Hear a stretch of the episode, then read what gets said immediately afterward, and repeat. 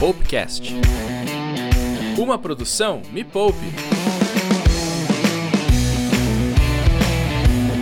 Olá, meninos e meninas, está começando mais um Poupecast, o podcast que faz os seus sovacos suarem, seus bolsos se encherem e que te conta tudo que surge de novidade neste universo. Você já ouviu falar sobre um tal de Pix? Você viu aquela propaganda da Ana Paula Arósio? Maldita, ficou 20 anos fora e quando ela volta ela está igualzinha. E eu estou aqui, um bagaço. Mas eu quero mandar um beijo para Ana Paula Rosa que está ouvindo este podcast nesse momento. E você que chegou, caiu de paraquedas por conta do assunto Pix, este é o Poupecast, o podcast da Me Poupe, a maior plataforma de entretenimento financeiro do mundo. Estamos por toda parte ensinando você, pessoa que não teve educação financeira na sua infância e agora está cagando na sua fase adulta com o seu dinheiro.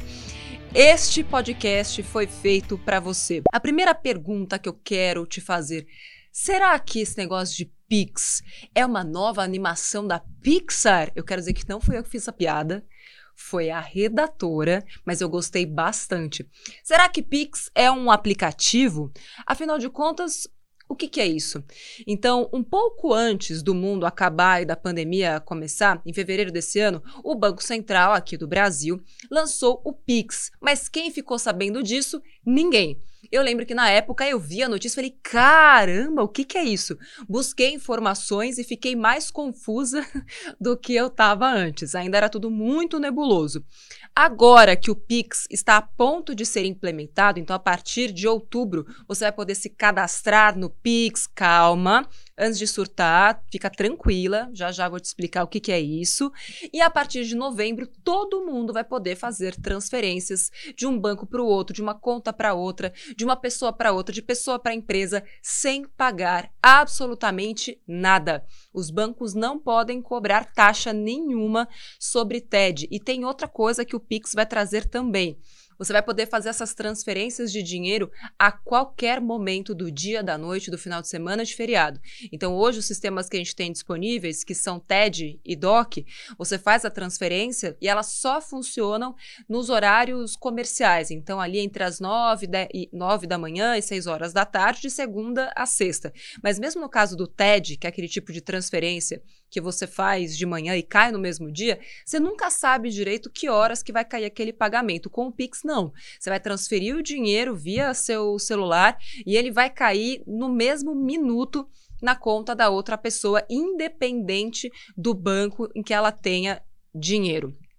E para te explicar exatamente como isso funciona, os nossos produtores, encabeçados por ela, Pamela, muito mais que uma estagiária, hoje produtora deste podcast, foi atrás dos pais dessa criança. Eu tenho a honra de introduzir neste universo mepoupeiro eles, Carlos Brent. Seja muito bem-vindo, Carlos. Muito obrigada. O, Carlos é chefe adjunto do Departamento de Competição e de Estrutura do Mercado Financeiro do Banco Central do Brasil e ele é responsável pelas políticas de regulação de pagamentos de varejo e de infraestrutura do mercado financeiro e ele está na gestão do processo de implementação do PIX. Carlos, desde 2001 no Banco Central. Carlos, eu não sei se eu te dou oi ou se eu faço uma reverência. Seja muito bem-vindo. Obrigado, Natália. É um prazer estar aqui com você para a gente discutir um pouco o tema aí que, que há muito já é muito já é extremamente importante, está na agenda estratégica do Banco Central do Brasil, mas que agora com com é, aí a gente se avizinhando a estreia do Pix agora em novembro desse ano está ficando cada vez mais visível para as pessoas, mais visível para a sociedade e é um prazer enorme estar aqui com vocês aqui para ajudar a esclarecer um pouco mais tudo o que está é, em volta e todas as inovações, potenciais e benefícios que estão chegando aí para a nossa sociedade. E que vai trazer muita mudança, né, Carlos? Espero. Vamos falar muito sobre isso aqui. E quero dar as boas-vindas também ao grande colega, parceiro. O Carlos está há 19 anos no Banco Central, né? À, frente né, dessa, dessas estruturações de novos meios de pagamento e tudo mais. E o Breno Lobo não fica tão atrás assim, porque ele chegou em 2006 e está há 14 anos no Banco Central. O Breno ele é chefe da subunidade do Departamento de Competição e de Estrutura do Mercado mercado financeiro no Banco Central, trabalha na área de sistema de pagamento do Banco Central há 14 anos e hoje está na coordenação do projeto de implantação do Pix, juntinho com o Carlos Breno. Seja muito bem-vindo, muito obrigada, viu? Obrigado, Natânia. A gente que agradece o convite, é uma excelente oportunidade aqui para a gente esclarecer o que é o Pix, explicar o que é o Pix, contar com sua audiência aí para que esse conhecimento chegue na população brasileira. Então a gente vai começar aqui este nosso incrível podcast de um jeito bem diferente. A gente tem um quadro aqui chamado Metralhadora Pixalizadora. Vou fazer uma pergunta para cada um e tem que responder muito rápido. Vou começar por você mesmo, Breno, já que você está aqui, ó, aquecido.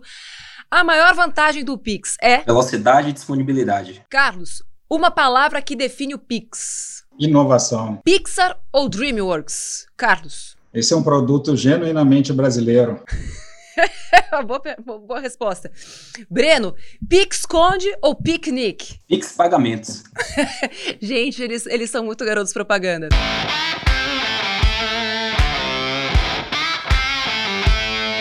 Bom, agora vamos lá, explicando para você que tá querendo saber, afinal de contas, o que, que é esse Pix? Eu ganho dinheiro, perco dinheiro?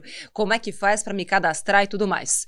É, o Pix vai ser um novo meio de pagamento. Então, assim como você tem a folha de cheque que o seu banco te oferece, ou o cartão de débito que você tem para passar nas lojas, você tem o TED para fazer transferência de uma conta para outra. Você tem o DOC, que também faz transferência de uma conta para outra. O Banco Central inaugurou o Pix. Então, houve um tempo em que TED não existia. Então, a gente está chegando no momento em que o Pix vai passar a existir. Assim como as pessoas se apropriaram e se acostumaram a fazer uma TED, transferência né, entre uma conta e outra e etc., no mesmo dia, o Pix, logo mais, vai ser uma nova realidade. Não é um serviço pago, é um serviço gratuito todos os bancos, por favor, meninos, vou chamar de meninos que eles são muito jovens, apesar de estarem há 20 anos no Banco Central, é que o, o, o Carlos começou como jovem aprendiz, não é possível, né? Tá lá há 20 anos. É, todos os bancos acima de 500 mil usuários, acima de 500 mil clientes, são obrigados a oferecer o Pix para os seus clientes, certo? É isso mesmo, Natália. Todos os bancos que têm mais de 500 mil contas transacionais ativas, né? E aí, contas transacionais aqui a gente é, é um conjunto de contas que engloba conta de depósito à vista, a conta bancária tradicional, conta de poupança e a conta de pagamento. Conta de pagamento é aquela conta mais simplificada, que aí as as fintechs, as instituições de pagamentos oferecem a, aos seus clientes. Então, todas as instituições com mais de 500 mil contas ativas devem obrigatoriamente fazer parte desse ecossistema, e aí a gente já começa de início a interconectar, ligar, basicamente 95% aproximadamente das contas transacionais do nosso país. E, além disso, a gente tem, além dessas 34, né, são 34 instituições que caem nesse critério de obrigatoriedade, a gente ainda tem outras instituições que perfazem 980 instituições em processo de adesão. Então, virtualmente, a gente está pegando aí é, a totalidade da, da, indústria de pagamentos no nosso país. A gente está falando aqui só de bancos tradicionais, de bancos digitais, ou as corretoras também podem ser incluídas aqui no Pix? E é uma outra pergunta também: qualquer instituição que faça intermediação né, de, de dinheiro pode se aliar ao Pix. Eu vi esses dias que até mesmo aplicativos de gestão financeira já estão fazendo a sua integração com o Pix. Então, quem não é obrigado a integrar ao Pix, mas que vai poder fazer transferências e oferecer esse serviço? É, na verdade, quem pode participar do Pix é quem oferta a conta transacional que o Brant falou, né? Então, você tem que ofertar uma conta corrente, uma conta de poupança, uma conta de pagamento. Então, tem alguns tipos de instituições financeiras que não podem entrar no Pix porque elas não ofertam esse tipo de conta. E as corretoras é uma, são uma dessas desse tipo de instituição financeira. Então, corretora de, de valores imobiliários e, e agência de fomento são instituições financeiras que elas não ofertam conta transacional para seus clientes. Então, elas estão, por enquanto, fora do Pix, né? Todas as outras demais instituições, aí são grandes bancos, os bancos ah, digitais, as instituições de pagamento, essas carteiras digitais, né, que, que, que são pequenas, mas que ofertam a conta de pagamento pré-paga, inclusive aquelas que não precisam de autorização do Banco Central para funcionar. Então, é, todas essas instituições aí podem ofertar o Pix para os seus clientes e que vão formar essas 980 instituições é, que estão aqui em processo de adesão dentro do Banco Central. Legal. É, lembrando que para o usuário final, ou seja, você vai transferir um dinheiro, é, não importa se é uma conta corrente ou uma conta poupança, você pode lá fazer a sua adesão ao Pix e fazer um Pix entre você e uma outra pessoa ou entre você e uma outra empresa. E aí é que vem uma grande inovação nesse processo todo. E eu queria muito falar mais sobre isso com vocês dois. O que, que pode mudar nos meios de pagamento. Como é que fica se hoje, quando eu vou pagar um pão de queijo na padaria, geralmente eu passo o meu cartão de débito, de crédito, o meu vale refeição e etc. Eu vou poder chegar na padaria e fazer um Pix para ela? É sim, com certeza. É, não só na padaria, mas no supermercado, no e-commerce e até para o governo. Então, a gente conecta pessoas, empresas e governo e, obviamente, esses agentes aí entre eles, né? Vou poder fazer uma transferência para um acerto do churrasco?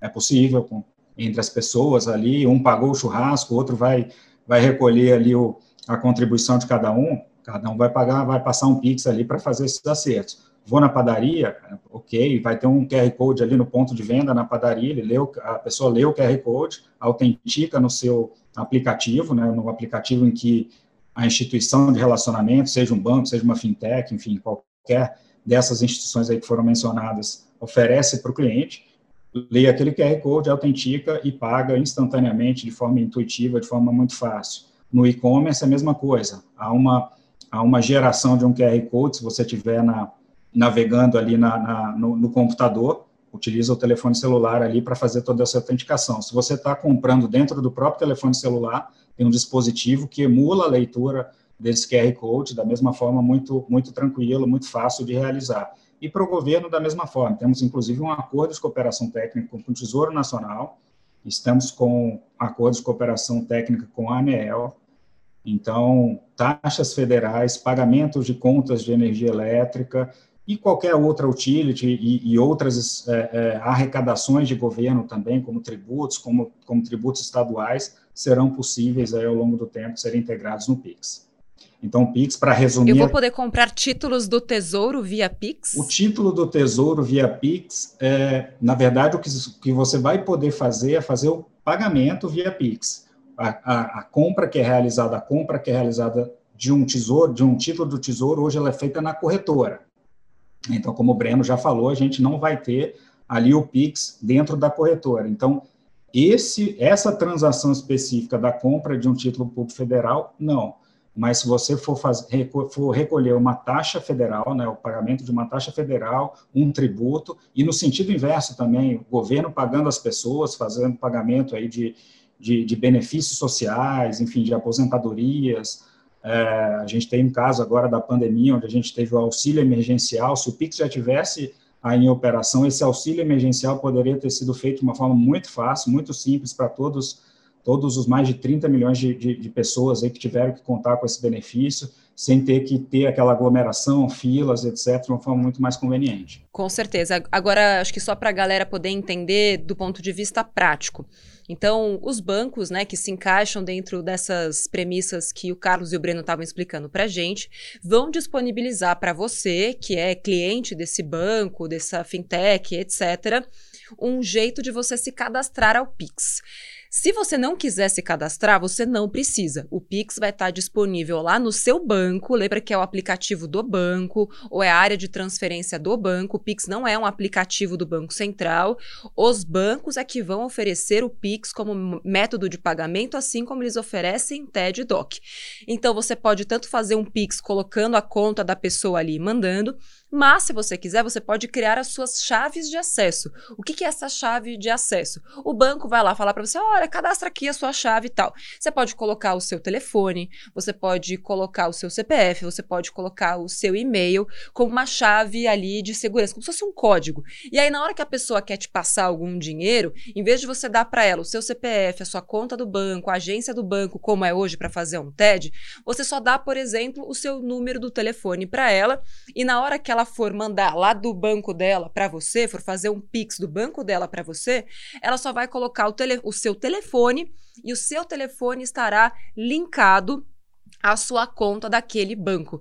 E aí é que vem, Breno, Carlos, uma dúvida que tá mexendo com a cabeça das pessoas, porque elas acham que se vão passar o telefone, isso torna esse meio de pagamento menos seguro.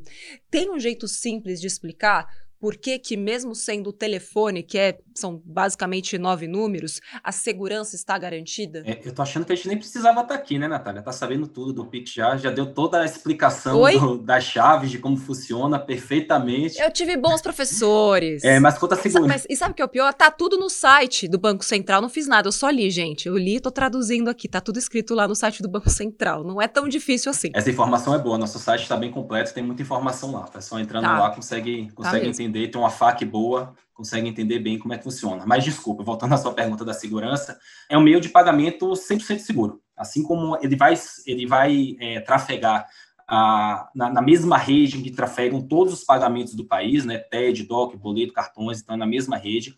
A, a questão do telefone celular, a, esse dado está armazenado no sistema do Banco Central. Então, todas essas informações estão armazenadas de forma criptografada, com toda a segurança possível.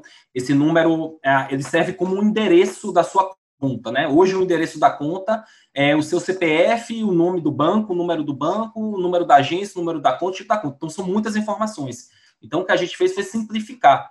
Então assim como eu tenho que passar esses dados de agência e conta para fazer uma TED, por exemplo, é muito mais seguro eu passar um CPF, um telefone celular que está armazenado com vínculo ao endereçamento da conta bancária no Banco Central, nos nossos sistemas, dentro dessa rede super segura, que nunca, nunca teve nenhum ataque é, cibernético bem sucedido nessa rede. Então, é um ambiente 100% seguro que, é, que as pessoas podem confiar. É tão seguro quanto fazer um, uma TED, quanto fazer uma compra no cartão. Isso a gente tem 100% de certeza. E vamos lembrar também, Breno, pelo que eu estava lendo no site do Banco Central, que vai ser feita uma verificação. Não é você colocar o seu celular lá e, ah, beleza, esse é o seu celular. Além né, do Banco Central ter os seus dados, você só acha que ninguém sabe nada sobre você. Mas se você soubesse que a Receita Federal sabe a seu respeito, você ficaria assustadíssima. Então, todo o, o governo sabe muito mais sobre o seu dinheiro do que você mesmo, muitas vezes. Então, vai ter um, uma, uma, como se fosse uma verificação em duas etapas ali quando eu coloco o meu telefone como uma chave de acesso para fazer o Pix do meu banco, eu recebo ali um código de verificação, assim como funciona já com vários aplicativos, né? E aí eu coloco esse código e aí sim eu sei que aquele telefone é meu mesmo e tá tudo verificado. Tem alguma outra etapa de segurança ou essa já garante a transparência, né, dessa dessa transferência? Natália, você está sabendo tudo mesmo, hein? É, acho que a gente pode até fazer pergunta para você. O que, que, você acha, Breno? A gente quebra, quebra o script aqui, vira o jogo, a gente faz umas perguntinhas para a Natália aqui. Olha só. Foram tem... vocês que criaram tudo isso, eu só aprendi com os mestres. A gente, a gente tem sim uma, uma segunda etapa de segurança. Nessa primeira etapa de segurança se refere ao processo de, de cadastramento, né, de alimentação dessa base de dados que vai conectar essa chave ao conjunto de informações bancárias é, para a realização da, daquela transferência. Mas imagina, por exemplo, Natália, você vai fazer uma, uma transferência, vai fazer um Pix para a Pamela, né? E você sabe o telefone dela, né, o telefone celular, e essa é a chave dela, e você vai inserir esse telefone celular manualmente. Imagina que não está, por algum motivo não está ali nos seus contatos. Você insere manualmente e erra um dígito. Né? Errou um dígito ali sem querer, como é que você acha que vai ser esse processo de confirmação do pagamento? Caramba! Vamos ver se você estudou direitinho. Isso aí eu não li, não li. Não faço ideia, não, não faço ideia. Excelente pergunta. Pois é, quando eventualmente se errar um dígito, por exemplo, se você está de alguma forma digitando manualmente aquela chave, vai voltar na sua tela, né? Vai voltar na sua tela a informação lá, ó. Você vai fazer um Pix para Fernando é, no valor tal, confirma, você vai olhar e fala, não, eu quero transferir para a Pamela, não é para o Fernando, devo ter errado aqui. Aí você não confirma, cancela, aquela transferência não é realizada, e você insere de novo. Agora inseriu certo ali o telefone da Pamela, vai voltar na sua tela, vai fazer um Pix para a Pamela, confirma, ah, agora é Pamela, confirmo, e esse Pix é liquidado ali em, em pouquíssimos segundos, em até 10 segundos, na pior das hipóteses. Como é hoje, por exemplo, quando você vai fazer uma TED, que você coloca o CNPJ, o, o CPF da pessoa, o número da agência e a conta e dígito, geralmente já aparece também o nome da, da empresa. É que, como são mais códigos, dificilmente vai dar um match com alguma outra conta. Mas no caso de um telefone, fica muito mais fácil mesmo você errar um dígito e, e cometer algum, algum erro. É, o DDD vai ser usado também como, como parte do, do dígito? Sim, o DDD e também o código brasileiro, né? Que é o mais 55 entra, porque eu posso ser um estrangeiro, ter um celular estrangeiro, eu posso cadastrar o meu celular estrangeiro sem problema nenhum também para servir de, de endereçamento.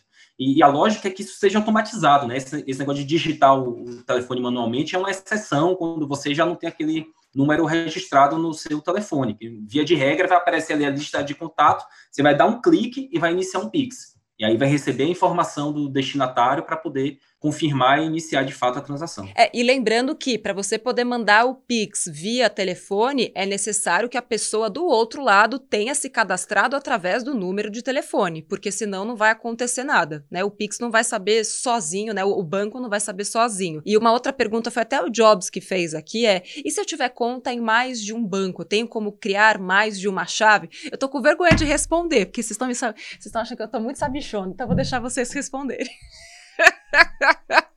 vamos lá, vamos lá, Natália. A gente, a gente pode ter, qualquer um pode ter, enfim, múltiplas contas aí em várias instituições, e aí basta associar uma diferentes chaves às suas diferentes contas, né? A gente pode ter, como você já falou, o telefone celular, a gente pode ter o CPF ou o CNPJ, dependendo de se é pessoa física ou empresa, a gente pode ter endereços de e-mail, endereço de e-mails, ele se multiplicam ali. Né? Você, você, você não tem uma limitação, assim como você tem o CPF, por exemplo, você só tem um, né? mas endereço de e-mail você tem, é, pode ter vários. Então, imagina que eu tenho, sei lá, é, por hipótese, seis contas. Né? Na primeira conta eu posso associar meu telefone celular, na segunda eu associo meu CPF, nas outras quatro eu associo quatro diferentes endereços de e-mail que eu tenho.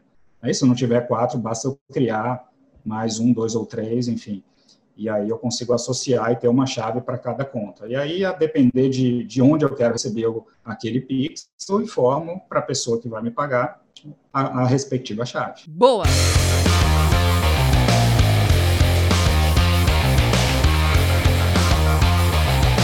É, aqui, agora a proposta é a seguinte: como fica tudo agora?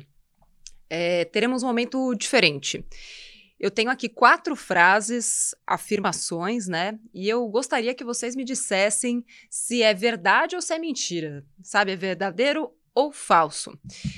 Primeiro para você, Carlos. A TED Doc são o novo cheque. Verdade ou mentira? Isso só o tempo vai dizer. Muito provavelmente haverá uma, uma migração, uma substituição é, de TEDs e DOCs para PIX gradativamente e dada a construção, né, a modernidade e, e, as características adicionais que o Pix traz, é muito provável que haja é, sim uma migração é, bastante massiva da TED Doc para o Pix. Ou seja, elas vão ficar ultrapassadas, né? É meio isso que queria dizer aqui, porque hoje folha de cheque tá mais difícil de achar do que nota de 100, né? Ou nota de 200, que daqui a pouco a gente vai ver. Exato.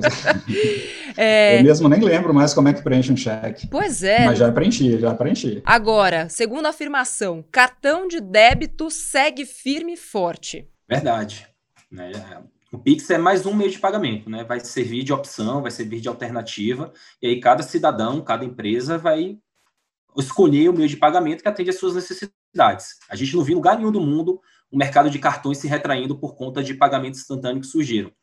O cartão continua convivendo uh, sem problema nenhum. Obviamente que o débito é um instrumento ali, o Pix é mais substituto do débito em relação ao crédito, por exemplo, a gente pensa no crédito. Vai haver, como o Brant falou, algum tipo de substituição, mas nada uh, impede a convivência entre os vários meios de pagamento. Boleto não vai mais existir, verdadeiro ou falso? É, assim como, como para os demais instrumentos, para TED e DOC, é, o boleto vai continuar sim existindo, né? assim como cartão de débito, assim como cartão de crédito, ele vai continuar assim existindo.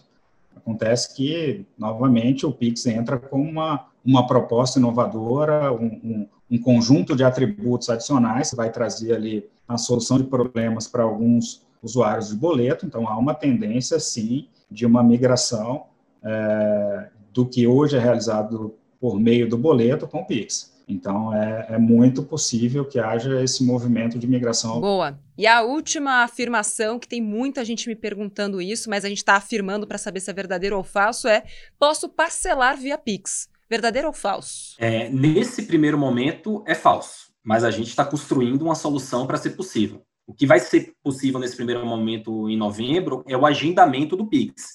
Então, quando você pensa numa TED agendada e num boleto agendado, ok, o Pix traz a mesma funcionalidade. Mas qual é o problema do, desse agendamento? Eu posso cancelar na véspera. Então, nada garantiria que o recebedor do lado de lá vai conseguir receber aquele recurso. Então, o que a gente está construindo é esse Pix agendado ser garantido, né? Ter, a minha instituição vai garantir aquele pagamento. Se chegar no dia, eu não tiver recurso na conta, enfim, a gente vai desenhar ainda como é que vai funcionar, mas em tese teria uma linha de crédito associado a esse Pix, né, para que a instituição é, pagaria a minha, a minha obrigação e aí eu teria um, um, uma dívida com o meu banco e o recebedor terá 100% de certeza que ele receberá aquela receita ao longo do tempo. Boa, isso aí vai funcionar bastante, vai ajudar muita gente, inclusive, a não ter essa necessidade de do crédito, né, do limite de crédito tem muita gente que deixa de ter acesso a cursos, por exemplo. Isso acontece com a gente na, no nosso curso.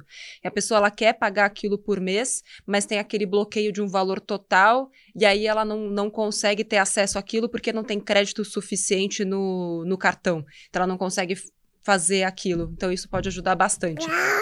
Vamos lá. Tenho agora uma pergunta que muito interessa a galera que está ouvindo. Tem muitos autônomos empreendedores que seguem Me Poupe em todas as redes e eles querem saber de que maneira vai ser possível eles pagarem menos tarifas e terem inclusive mais leveza para poder crescerem os seus próprios negócios através do Pix. A gente sabe que qualquer meio de pagamento hoje é cobrado uma taxa ali do empreendedor, né, na maquininha, do cartão e aquela coisa toda. Eu consigo pelo menos substituir uma parte dos meus recebimentos, por exemplo, trocar o débito pelo Pix, vai dar para eu fazer essa integração que eu tenho hoje? Por exemplo, aqui a gente tem um negócio e a gente recebe via boleto ou via cartão de crédito. Mas lá na nossa interface já tem uma conexão que já gera a nota fiscal junto. Vai ser possível fazer isso com o Pix? Vai, sem sombra de dúvidas. O Pix está aí para atender a todos, né? O Pix é um instrumento multiproposta e vai atender, sim, também ao pequeno empresário, ao, ao empreendedor. E, e, uma das coisas que o Pix também tem como objetivo, além de tudo que a gente já conversou aqui, é a redução de custos. A redução de custos de transação com pagamentos no nosso país. Né? A gente vem fazendo e construindo um, um ecossistema leve, né, com, com poucos intermediários, com o mínimo de intermediário possível dentro dessa cadeia, com é, um, uma dinâmica de, de, de, plataforma operacional também é, muito muito leve, muito, apesar de robusta do, do, ponto de vista tecnológico, ele já concentra todos os processos ali é, numa plataforma única e operada pelo Banco Central, sem visar lucro.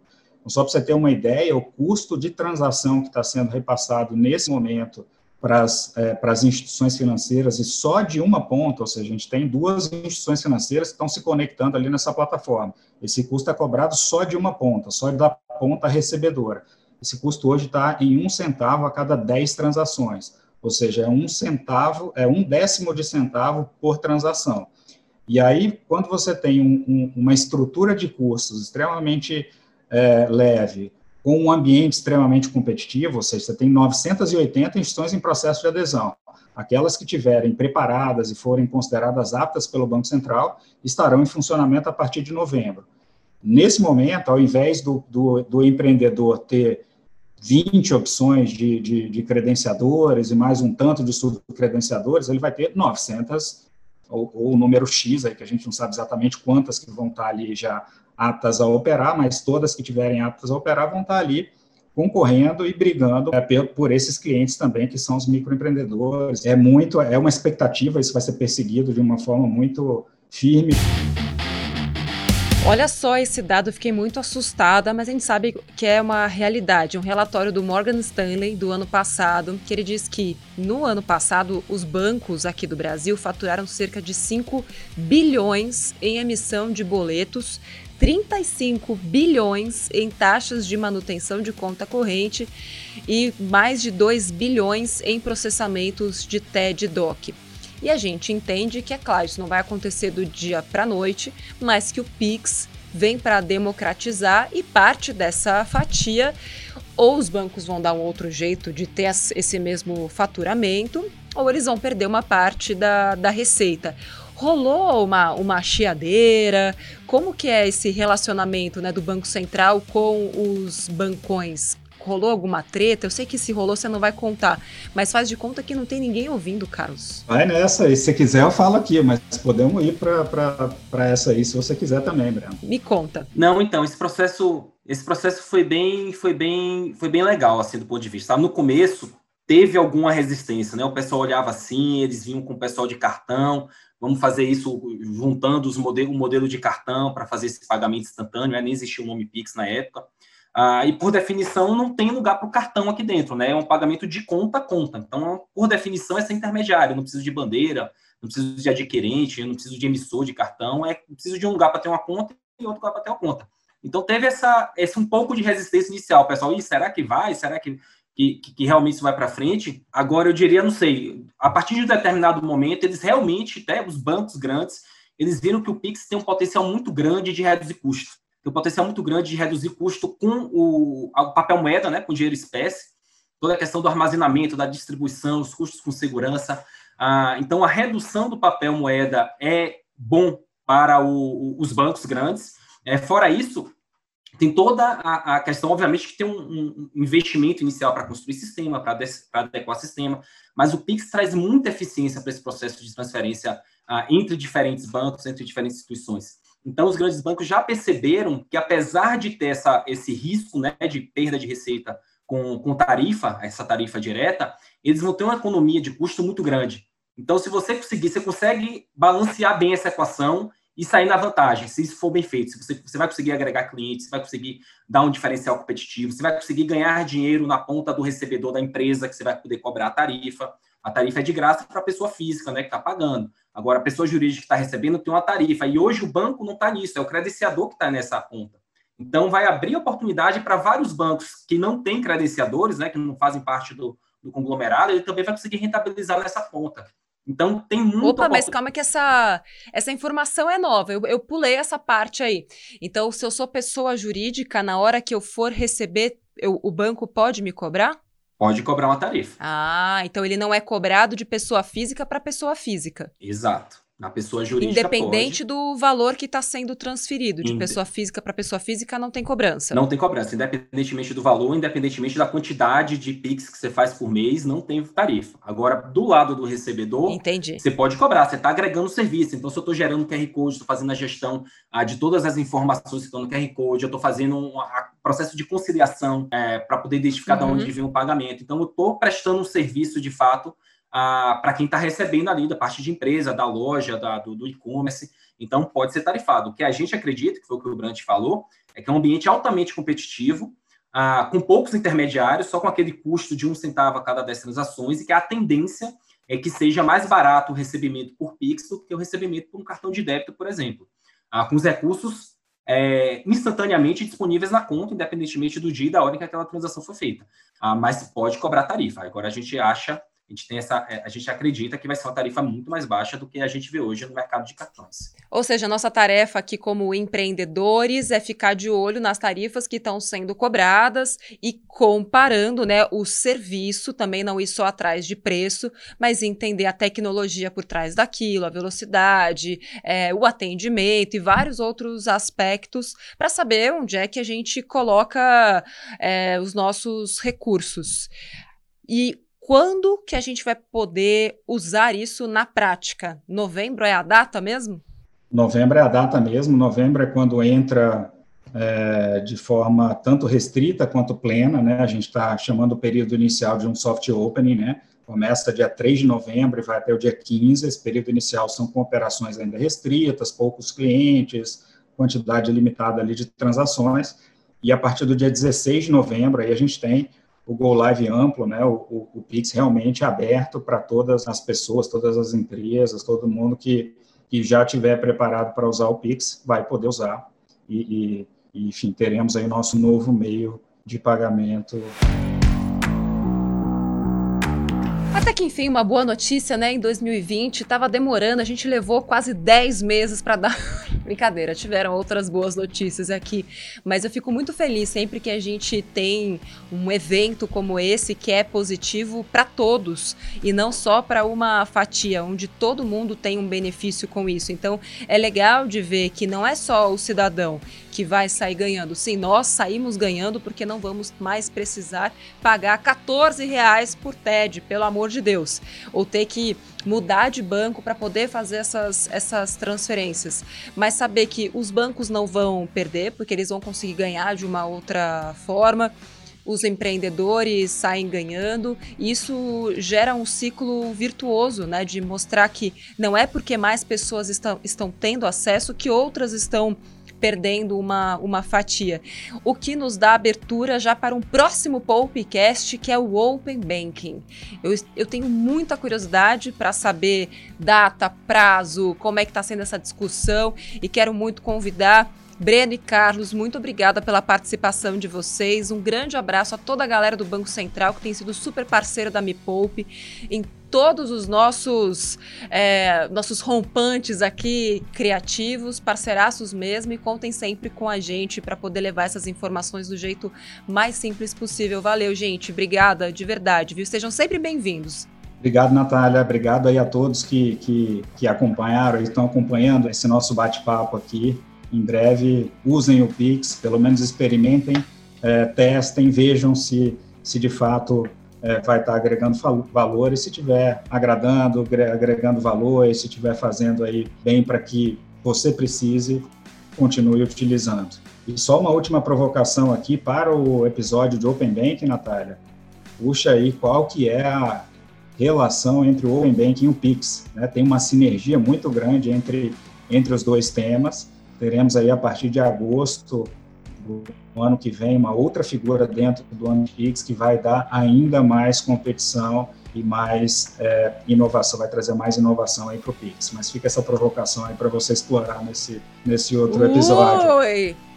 Já me sinto provocada. Breno, quer provocar também? Aproveita, que o momento é todo seu. Não, só agradecer o convite e por dado, ter dado espaço aqui para gente, para a gente trazer um pouquinho mais sobre o Pix para de fato né, agregar valor, trazer benefícios aí para pagadores recebedores é, com esse novo meio de pagamento que a gente está ajudando a criar. Muito obrigado. Boa. E se você acha que esse episódio te ajudou, pega o link aqui, compartilha com todo mundo. Não esquece de seguir aqui o nosso Popcast. Toda semana tem conteúdo novo em todas as nossas mídias, YouTube, em todas as plataformas de podcast, site, rádio, livro. Putz, Facebook, Instagram, ah, aonde, onde tiver uma câmera, uma tela, a gente vai estar tá lá para te lembrar que você precisa fazer o seu dinheiro trabalhar para você, para que você possa trabalhar menos, se preocupar menos e viver mais. Beijo para você e até o próximo podcast.